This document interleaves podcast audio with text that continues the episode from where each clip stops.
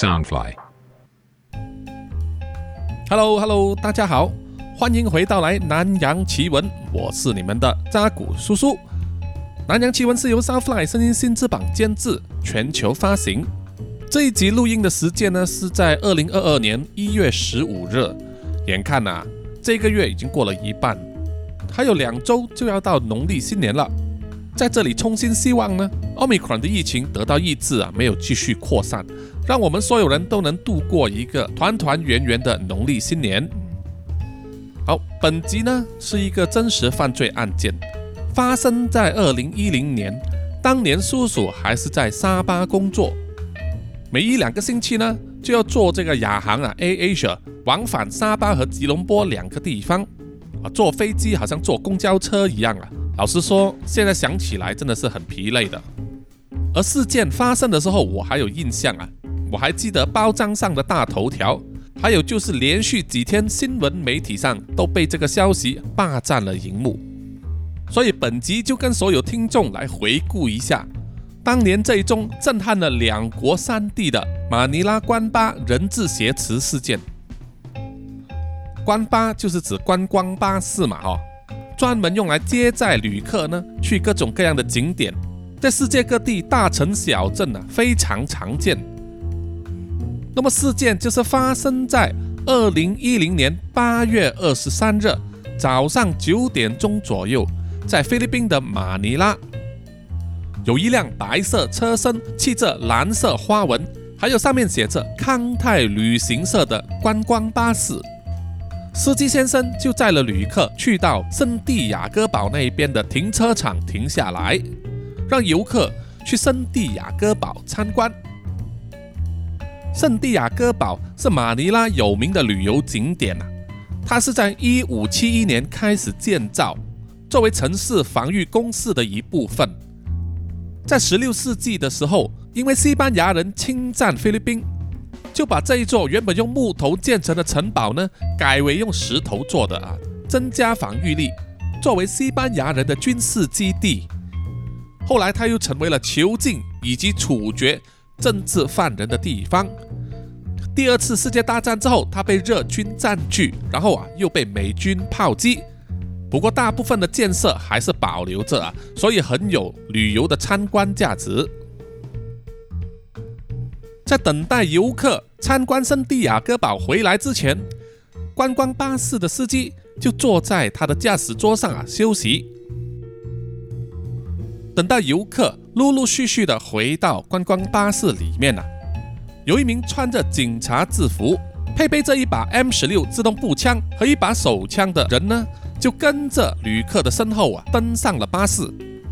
司机一看到这个配备着武器的人登上了巴士啊。马上就打醒了十二分精神，留意着他的一举一动。那个人对司机说：“他想要去某一个地方，问司机能不能免费让他搭个便车载他一程。”司机是一位中年的光头男子，他叫做 Alberto 鲁棒，他非常的机警啊，觉得这有一点不妥。在马尼拉看到全副武装的警察走来走去呢，并不是不常见。但是要求搭便车呢，在他开巴士那么多年啊，从来没有遇过。于是 Albert 鲁邦就很有礼貌地拒绝了这个男人的要求，就说他们在赶时间要去下一个地点啊，和这个男人所要去的地方并不顺路，一直跟他说不好意思。可是这样已经太迟了，在没有任何事先警告之下，这个男人呢就对巴士里面的游客。发出命令啊，要他们照他的指示去做，并且宣称这一辆巴士里面的所有人已经成为他的人质了。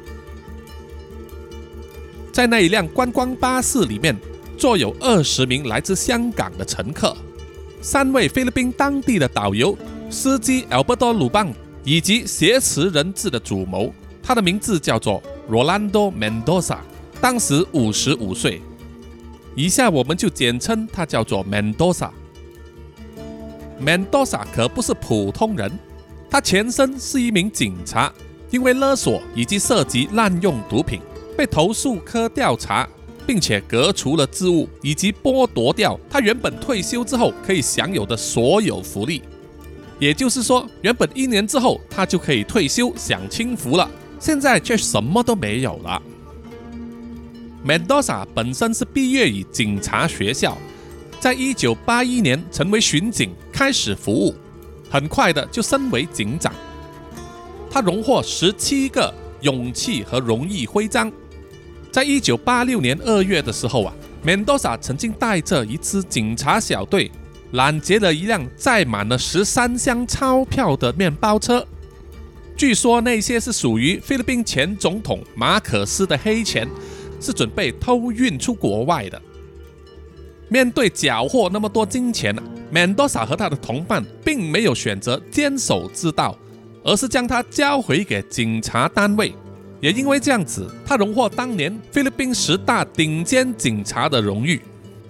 在警队的眼中，Mendoza 拥有很高的人气啊，非常受人尊敬。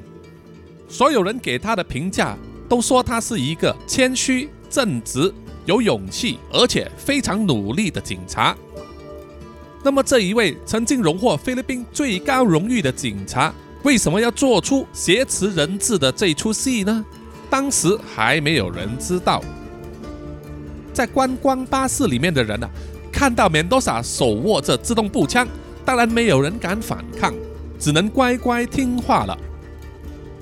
在控制了所有人之后，Mendoza 就指示。乘客们呢，把两边玻璃窗的窗帘拉上，然后再指示司机 Alberto 鲁邦把关巴开去黎萨公园啊，Risa Park，这也是另外一个充满历史的旅游景点。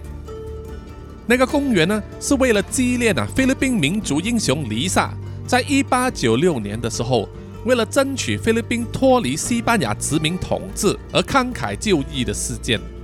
丽萨被处决之后就埋在那里，后来就建成了公园了。大约早上十点钟，这一辆观光巴士就来到丽萨公园的 Quirino Grandstand 啊，也就是圭里诺正面看台。那里是丽萨公园呢主要的景点之一，周围一片平地啊，有非常广阔的视野。巴士停在那里之后，Mendoza 就掏出了手铐。把司机 Alberto 鲁邦的右手呢，跟驾驶盘锁在一起，确保他不能逃走。接下来就是要对外宣告这个人质挟持的事件。于是，在 Mendoza 的同意之下，其中一位菲律宾导游，他的名字叫做 Masa 切丁寸，中文名叫做谢廷俊，在早上十点三十分左右拨通电话去香港的旅行社。在长达大约两分钟的对话里面，玛莎就和跟他对话的旅行社客服经理说，他们的观光巴士和旅客啊全部都被挟持了。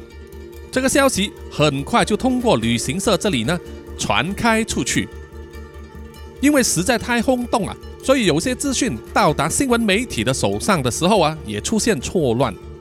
比如说，有些媒体呢就把 Mendoza 的名字搞混了。哦，他的原本名字叫做 Rolando，但是有些人呢就叫 Ronaldo 或者 Renaldo。又有些媒体说，观光巴士里面有南韩的游客，一直到香港方面能够证实为止啊。出面澄清说，里面的都是香港的游客。Mendoza 集结观光巴士，并且挟持所有人质的消息传出去之后，就引发了轩然大波。警察很快就来到，包围了现场，并且把附近的人都驱散了。而马尼拉的新闻媒体也第一时间做出了反应，来到现场进行新闻直播，把这个消息传到了全世界，吸引了全球的注意力啊！毕竟那一辆观光巴士里面有二十名香港的游客，而当时呢，香港已经回归中国，所以啊，这也涉及中国了。以现在的话语来形容的话，就是霸占了热搜榜了。做新闻直播的当然希望第一时间获得现场的任何最新消息，可是也没有想到，接下来却引发了一连串的连锁事件形成了悲剧。当时菲律宾警方就安排了两位曾经和 Mendoza 共事的警察呢，作为谈判官，一位是 Orlando Yebra 上校和 Romero Salvador 少校。这两位谈判官来到关巴的司机座旁边，就和 Mendoza 谈起来，问他有什么条件以及诉求啊要提出。Mendoza 说他只有一项诉求，就是啊要恢复他在警队里面的职务。只要答应他的诉求的话，他就会放下手枪，用手铐啊把自己铐上，走出来投降。在这一宗挟持人质的事件发生之前好几个月啊，Mendoza 都一直被警察投诉科的调查呢所困扰，而 Mendoza 一直坚持自己是清白的，所有对他的控状都是子虚乌有，是一种针对他的抹黑行为。他不断的对警察的投诉科申请上诉啊，可是都没有得到回应，或者是应有的待遇。在第一次谈判进行的过程之中，马尼拉警察就安排了 SWAT 啊，SWAT 啊，也就是特种警察，来到圭里洛正面站台的后方一个比较隐秘的停车场呢待命，并且安排了另外一辆巴士呢来到那里。给特种警察进行演习，准备画出拯救人质的作战蓝图。同一时间，在菲律宾总统的指令之下，隶属于菲律宾国家警察的精英部队啊 （SAF，Special Action Force） 就是特别行动部队，也来到了现场。啊，这很正常嘛，因为现在牵涉到香港的旅客，万一这件事搞砸了的话，就会变成外交问题了。所以可以看见，菲律宾总统非常重视这一件人质挟持事件。于是 SAF 到场之后，所有人在他们自己事先制定好的位置就位，包括好几名追击手也来到正面看台里面架好他们的追击枪，等待下一步命令。同一时间，收到了 Mendoza 提出的诉求之后，马尼拉的副市长叫做 Isco Moreno。他就马上赶去警察的投诉科总部，希望能取到一纸文书呢，来满足 Mendoza 提出的要求。到了正午十二点钟，圭里诺正面看台周围啊，看起来像是一片平静，其实暗流汹涌。经过两位上校和少校谈判官的多次谈判之后，并且保证啊，Mendoza 的诉求已经拿去了投诉科那边处理之中。Mendoza 释放了八名人质，其中六名是游客，两名是菲律宾导游。释放的人质当中啊，包括老人、妇女和小孩。看到事情到了这样的进展，所有人的心中都充满了乐观的情绪，期望这一宗人质挟持事件能够有一个好的落幕。可是，在现场周围已经挤满了菲律宾当地以及国际媒体的记者，疯狂的要为自己的媒体争取到第一手最热辣的消息。除了在现场报道之外，还拼命的去挖掘 Mendoza 以及其他人呢相关的故事作为素材，大肆的报道。这样子的做法，让整个人质挟持事件呢走向一个完全无法估计的趋势。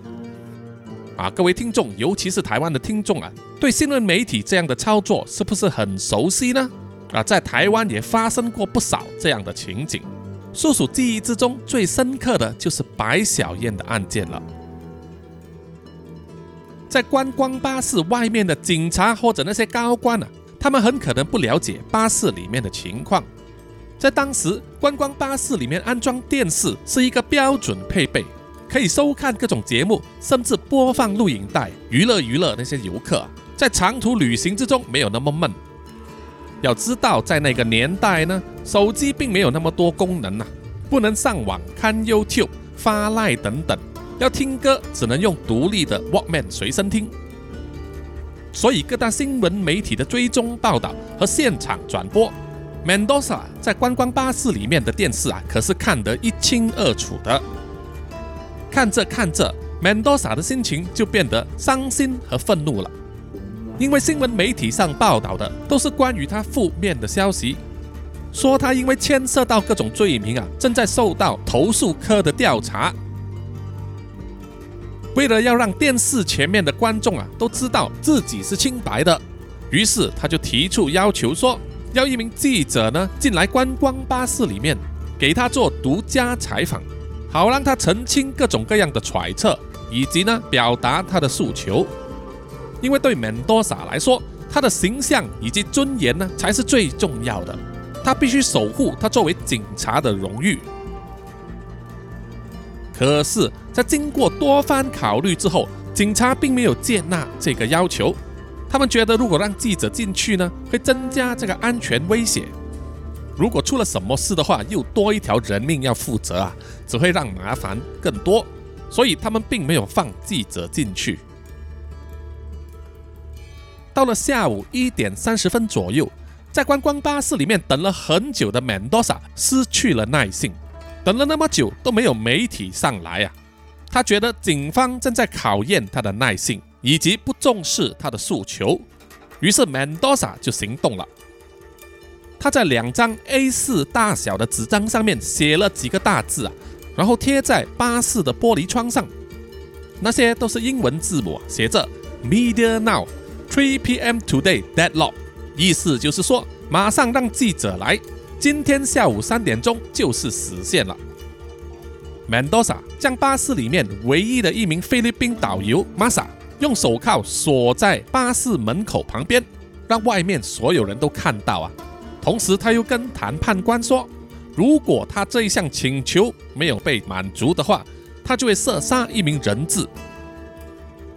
局势急转直下，让警方大为紧张，一直在想办法。看要怎么样把整个事情降温，舒缓 Mendoza 不满的情绪。在下午大约两点钟的时候，意想不到的事情发生了。一个不速之客不知道怎么样穿过外面的包围网，独自的潜入了现场。那是一个留着地中海发型、身材稍微肥胖的中年男人，穿着白色 T 恤、短裤、拖鞋。很淡定的，慢慢的走向了观光巴士。在现场的警察很快的就辨识出这一名不速之客是 Mendoza 的弟弟 Gregorio Mendoza。Gregorio 也是一名警察。谈判官之一的 Romero Salvador 少校啊，看到这种情况，马上上前去问 Gregorio 闯入现场到底是为了什么原因。Gregorio 就说。他希望能够来帮助说服他的哥哥投降，让这一件事尽快的落幕。可是 Romero 少校就发现啊，Gregorio 的身后藏了一柄手枪。他想到啊，Gregorio 有可能和他的哥哥 Mendoza 合谋，于是当机立断啊，出手抢走了手枪，并且逮捕了 Gregorio。这一切都被看在 Mendoza 的眼里。之后，经过一番讨论。警察就同意让 Gregorio 呢出面去说服他的哥哥 Mendoza 呢，看能不能延长那个三点钟的期限。Gregorio 通过手机拨电话给 Mendoza，跟他说：“请你不要继续坚持三点钟的期限了哈，请你不要这样做，让我先向他们解释你的诉求。”不久之后，身在警方投诉科总部的副市长 Isco Moreno。就拨电话给 Mendoza，跟他说，说他提出的要求已经在处理之中，请他不要轻举妄动，不要让他先前的努力都白费了。于是，接下来到了三点钟之后都没有什么事情发生，所有人都暂时松了一口气。意想不到的是，到了傍晚六点钟，一家菲律宾广播电台 RMN 的主持人。居然有办法呢，联系上了 Mendoza 进行电话直播采访。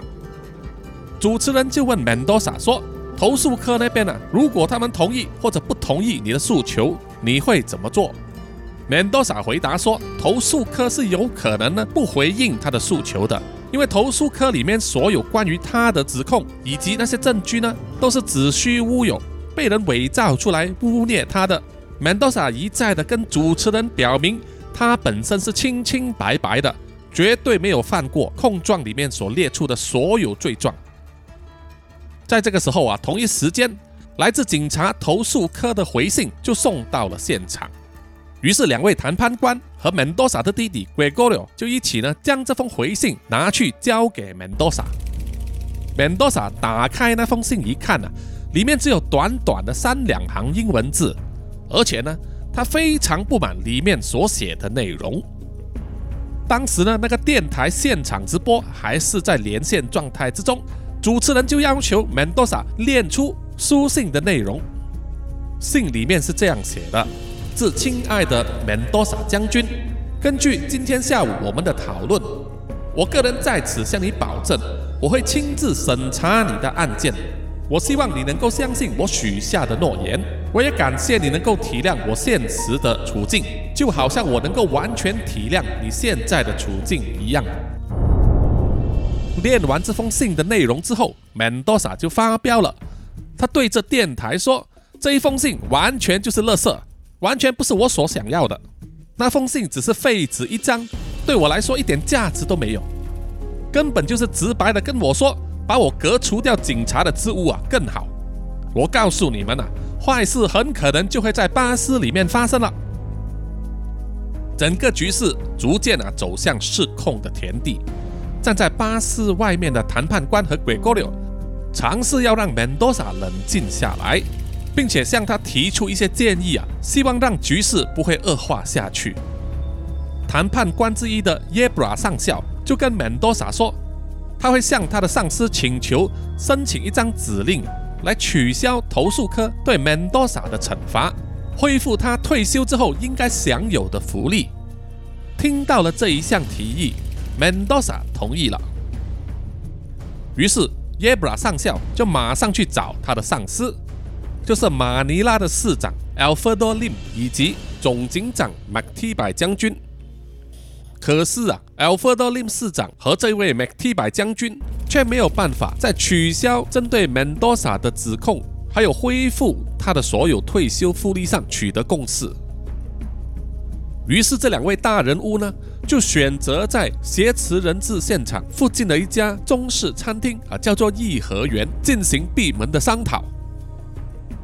而另一方面，各大新闻媒体呢，依然在剧烈的竞争，要争取最高的收视率，不择手段的深挖各种相关的新闻资料，甚至在电视新闻节目上透露了非常机密的内容，包括了埋伏的追击手的存在，还有他们的位置。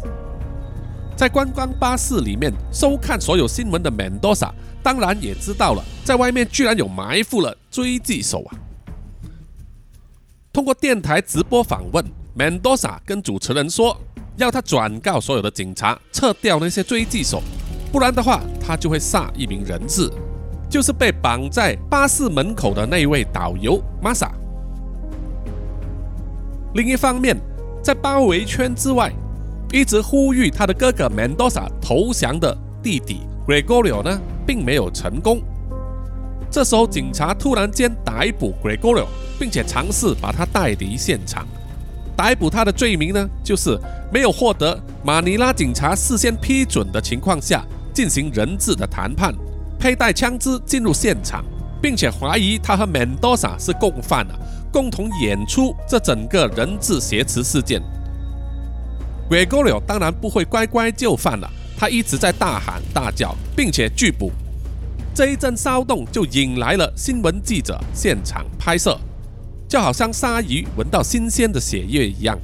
而这一些画面也同时出现在了新闻直播上。Mendoza 在巴士里面看到新闻上播放啊，他的弟弟 Gregorio 居然被警方逮捕，认为这是对他的一种挑衅行为，同时也触发了 Mendoza 对警方的不信任感。这个是因为之前。Gregorio 和两位谈判官 Yebra 上校和 Salvador 少校一起跟 Mendoza 谈判的时候，当时 Mendoza 问了一个问题，就是啊，警方有没有退还他从 Gregorio 手上缴获的那一柄手枪？当时身为谈判官之一的 Yebra 上校呢，就说谎说已经退还了。可是当警察要逮捕 Gregorio，把他强压上警车。全部新闻媒体的镜头都聚焦在 Gregorio 的身上的时候鬼哥了爆出一句啊，警方没收了他的手枪。光是这一点就让 Mendoza 认为呢，警方一直在说谎啊，引发了信任危机。通过电台的直播访问，Mendoza 说他的弟弟是无辜的，挟持人质的是他本人。他要求警察释放他的弟弟，不应该这样子对待他，把他当成好像猪一样来抓捕。Mendoza 随即在车里面开了几枪作为警告。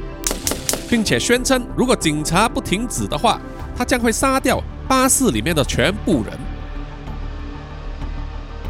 当 Mendoza 在巴士车厢里面开枪，并且大声辱骂警察的时候，一直被锁在司机座位的司机 Alberto 鲁棒，居然神奇的挣脱了手铐，并且从车座旁边的玻璃窗爬出来。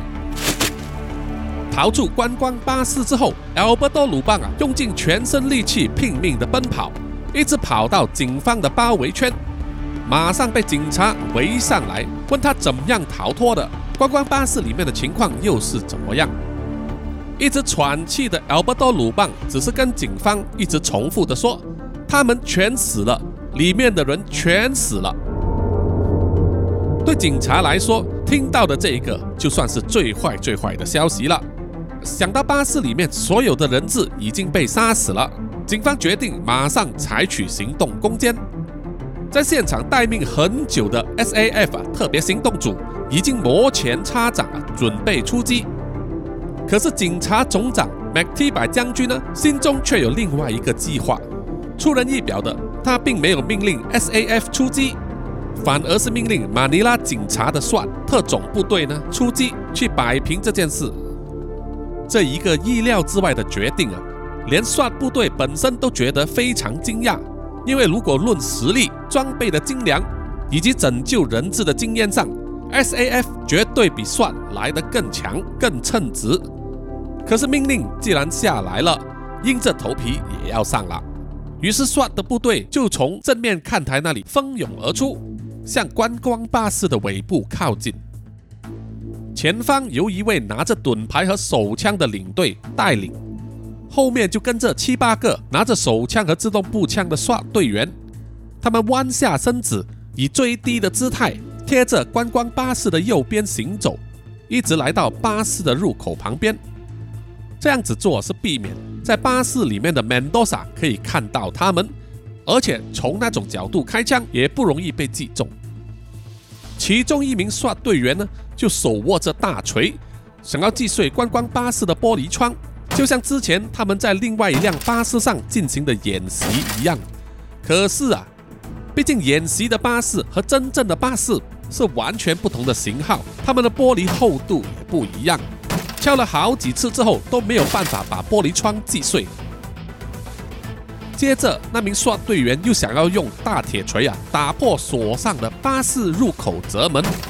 尽管入口折门的玻璃被打碎了，可是门并没有打开，而且铁锤还掉进了巴士里面，必须狼狈的把铁锤捡回来再试一次。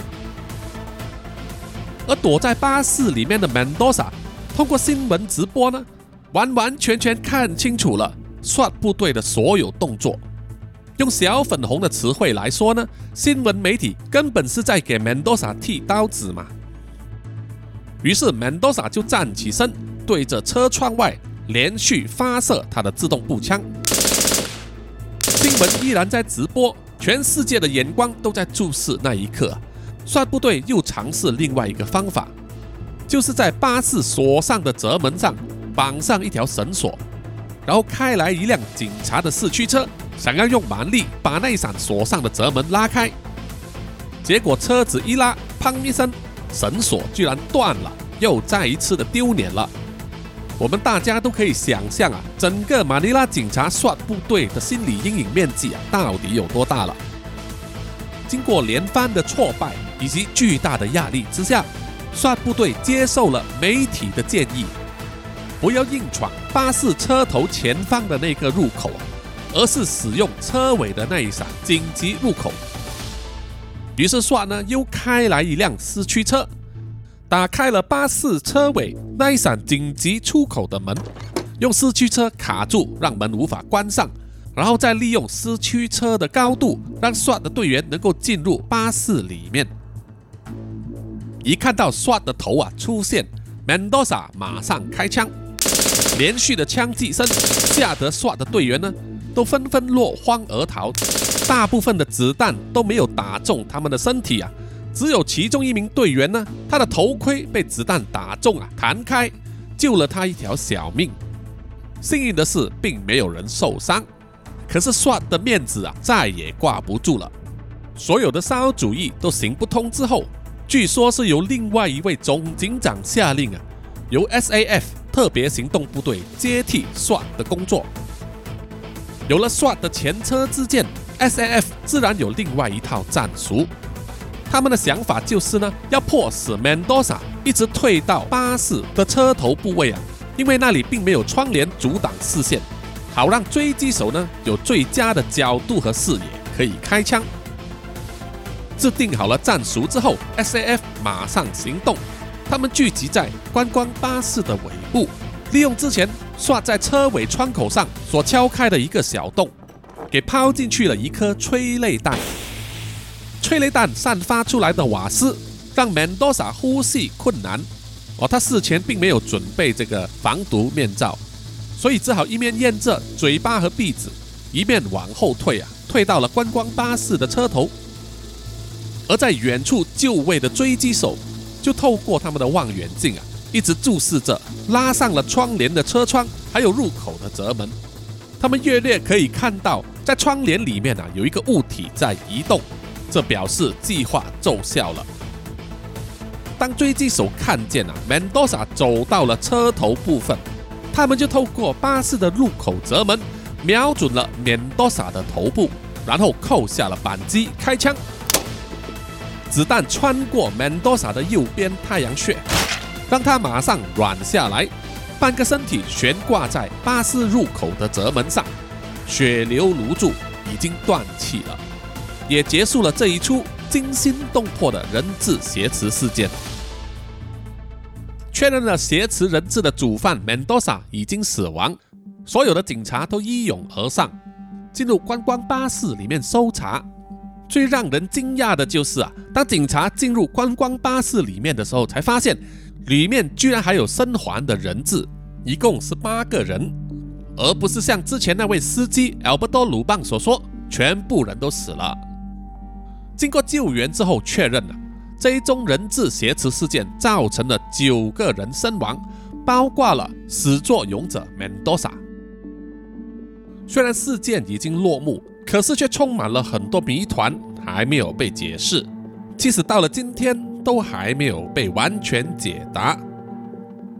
如果当时那些满是官僚主义的高官们，他们有答应 Mendoza 的要求的话，事情会不会就转向另一个更好的局面发展呢？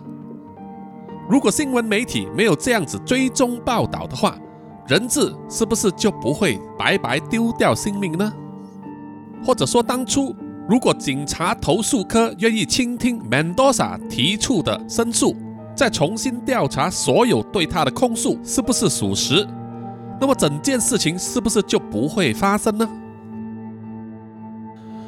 这一宗人质挟持案件啊，当时是令菲律宾和中国香港的关系降到了冰点。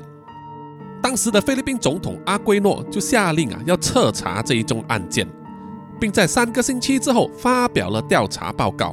后续也有揭发出很多很多的内幕啊，比如说民众和政府单位对 SWAT 的能力表示高度的质疑。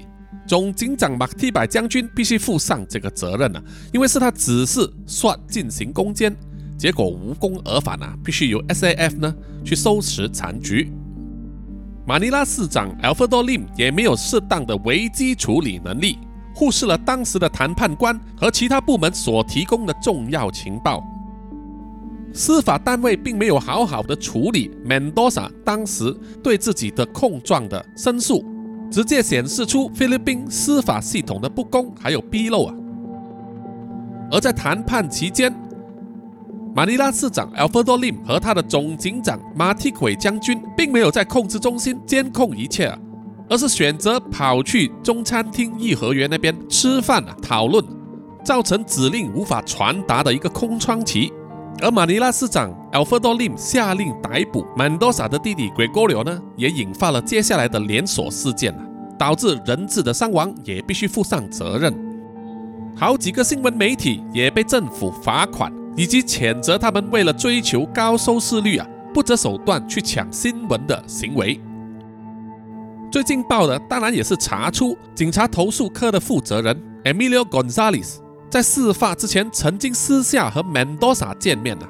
当时 Mendoza 多次自称是无辜的，要对所有针对他的控状呢进行上诉。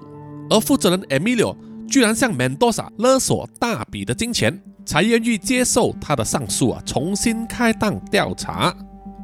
被揭发之后啊。这个投诉科的负责人就被总统革除他的职务，并且进行调查。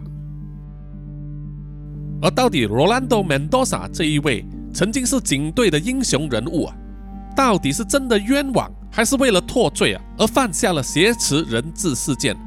到后来引发了一连串的连锁性事件啊，造成人质的伤亡。他到底是对还是错呢？这一点就由各位听众啊自行评论了。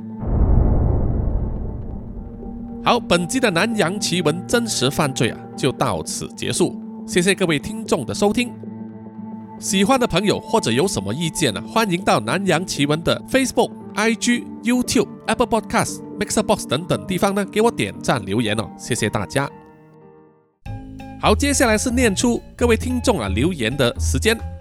首先是在 Apple Podcast 上，这位来自台湾的听众叫做 Squani 他说：“睡前一定要听才能睡着啊！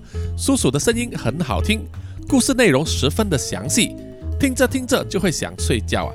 希望叔叔的频道可以大红，给五颗星点赞啊！谢谢你，谢谢你。下一位听众也是来自台湾的，快按订阅。他说好喜欢叔叔创作的故事啊，去年也有一搭没一搭的听，但是最近啊，无意点到章鱼脚那一集，超好听的啊！他给了五颗星。”故事气氛营造得好棒，整个都被吸进去了。上班听到忘了在干嘛，听完这一集之后啊，开始猛补之前没听过的，一整周都在补进度啊。叔叔继续创作啊，超喜欢，谢谢你啊，谢谢你的支持。希望你也能够分享南洋奇闻啊，给你的朋友，让他们也一起来听哦。这样子聊天就会有话题了啊。相信很多渣粉呢都同意这一句话的。接下来是在 IG 上啊，针对第一百二十三集《南洋蜈蚣将》下集，这位听众叫做 Mark 创零三幺六就说第一集很有画面感啊，肿瘤爆开，蜈蚣爬出，护士惊叫，终于在加热把家事告一段落之后，准备来好好享受故事了。先跟叔叔说声农历新年快乐哦，谢谢你，你也是祝你新年快乐。第二位是 Lancer 三幺幺三幺，他说听完了。邪恶巫师饶物坐在屋子前操控尸体，跟田少勇他们打的画面啊，我想到林正英演的《鬼咬鬼》最后面的决战画面，邪恶巫师跟林正英斗法的片段啊，那部电影我也有看啊，是相当不错的。确实，叔叔在说 podcast 的那一段的时候呢，脑中也是有类似的画面哦。你们知道叔叔脑海之中想的那个邪恶巫师饶物，他的形象是谁吗？是香港的演员徐锦江啊，徐锦江。下一位听众 Adam Loxley 就说：“Oh my god，保镖跟仆人果然都是便当命啊！仆人不好色，会不会能拒收便当呢？” 哈哈哈，呃，不能，因为叔叔本来安排呢，他们就是要被杀的哈，所以注定还是要领便当。然后接下来是 Danny Saw。零三二五说这两集真的很精彩啊，谢谢你啊，也请你关注啊南洋奇闻的所有社交媒体账号，然后订阅哦。然后下一位是四零幺幺八零三八点 C，他说通勤一边听真是太嗨了。话说小粉红真的什么都偷啊，一点都不意外。叔叔要多讲维尼坏话来防盗，没有错没有错，尽量做到呢每一集都有。然后接下来就是在 Mixer Box 上。呃，这一位幺零零幺就说很精彩啊，谢谢你啊，谢谢你一直的支持。然后苗疆杀人蛙就说终于出新的啦，每天都在等待叔叔的更新，哈，谢谢谢谢你，谢谢你。Apple House 和海王都说很好听的故事，然后孙春就说等到新的了，超级开心的，谢谢扎古叔叔啊，我也谢谢你定时收听。然后呢，真爱笑他也说听叔叔说故事真是一大享受啊，叔叔的配乐做得好棒，让故事生动有趣。听你跟渣粉互动啊，都会觉得跟着微笑呢，哈哈哈，爱你哦，哈，谢谢你，谢谢你们的支持。好，本集大致上是这样哦，谢谢各位听众的收听，也欢迎大家呢参与 Mixer Box 的 Podcast 的赞助计划哦，成为南洋探险家、南洋侦查员、南洋信徒和南洋守护者呢，可以赞助叔叔喝一杯咖啡。最后呢，叔叔要感谢所有支持南洋奇闻的朋友。首先就是南洋探险家 Jimmy Chin、Johnson Wang、Aaron Yu 和伊莱莎玛，南洋侦查员二四公园、图子、Ralph 布、一直该、Sandy Lee、真爱笑、三十三、洪志伟和 Kinas，南洋守护者林胜远、Kari Momo、林奕晨、N、许家伟，还有新加入成为南洋信徒的 Violin Laurel、Claire Xu、Forensic Psychologist 王思荣、肖玉颖和 Lee Pei Wen 啊，谢谢大家的赞助。我们下一集再见，拜拜。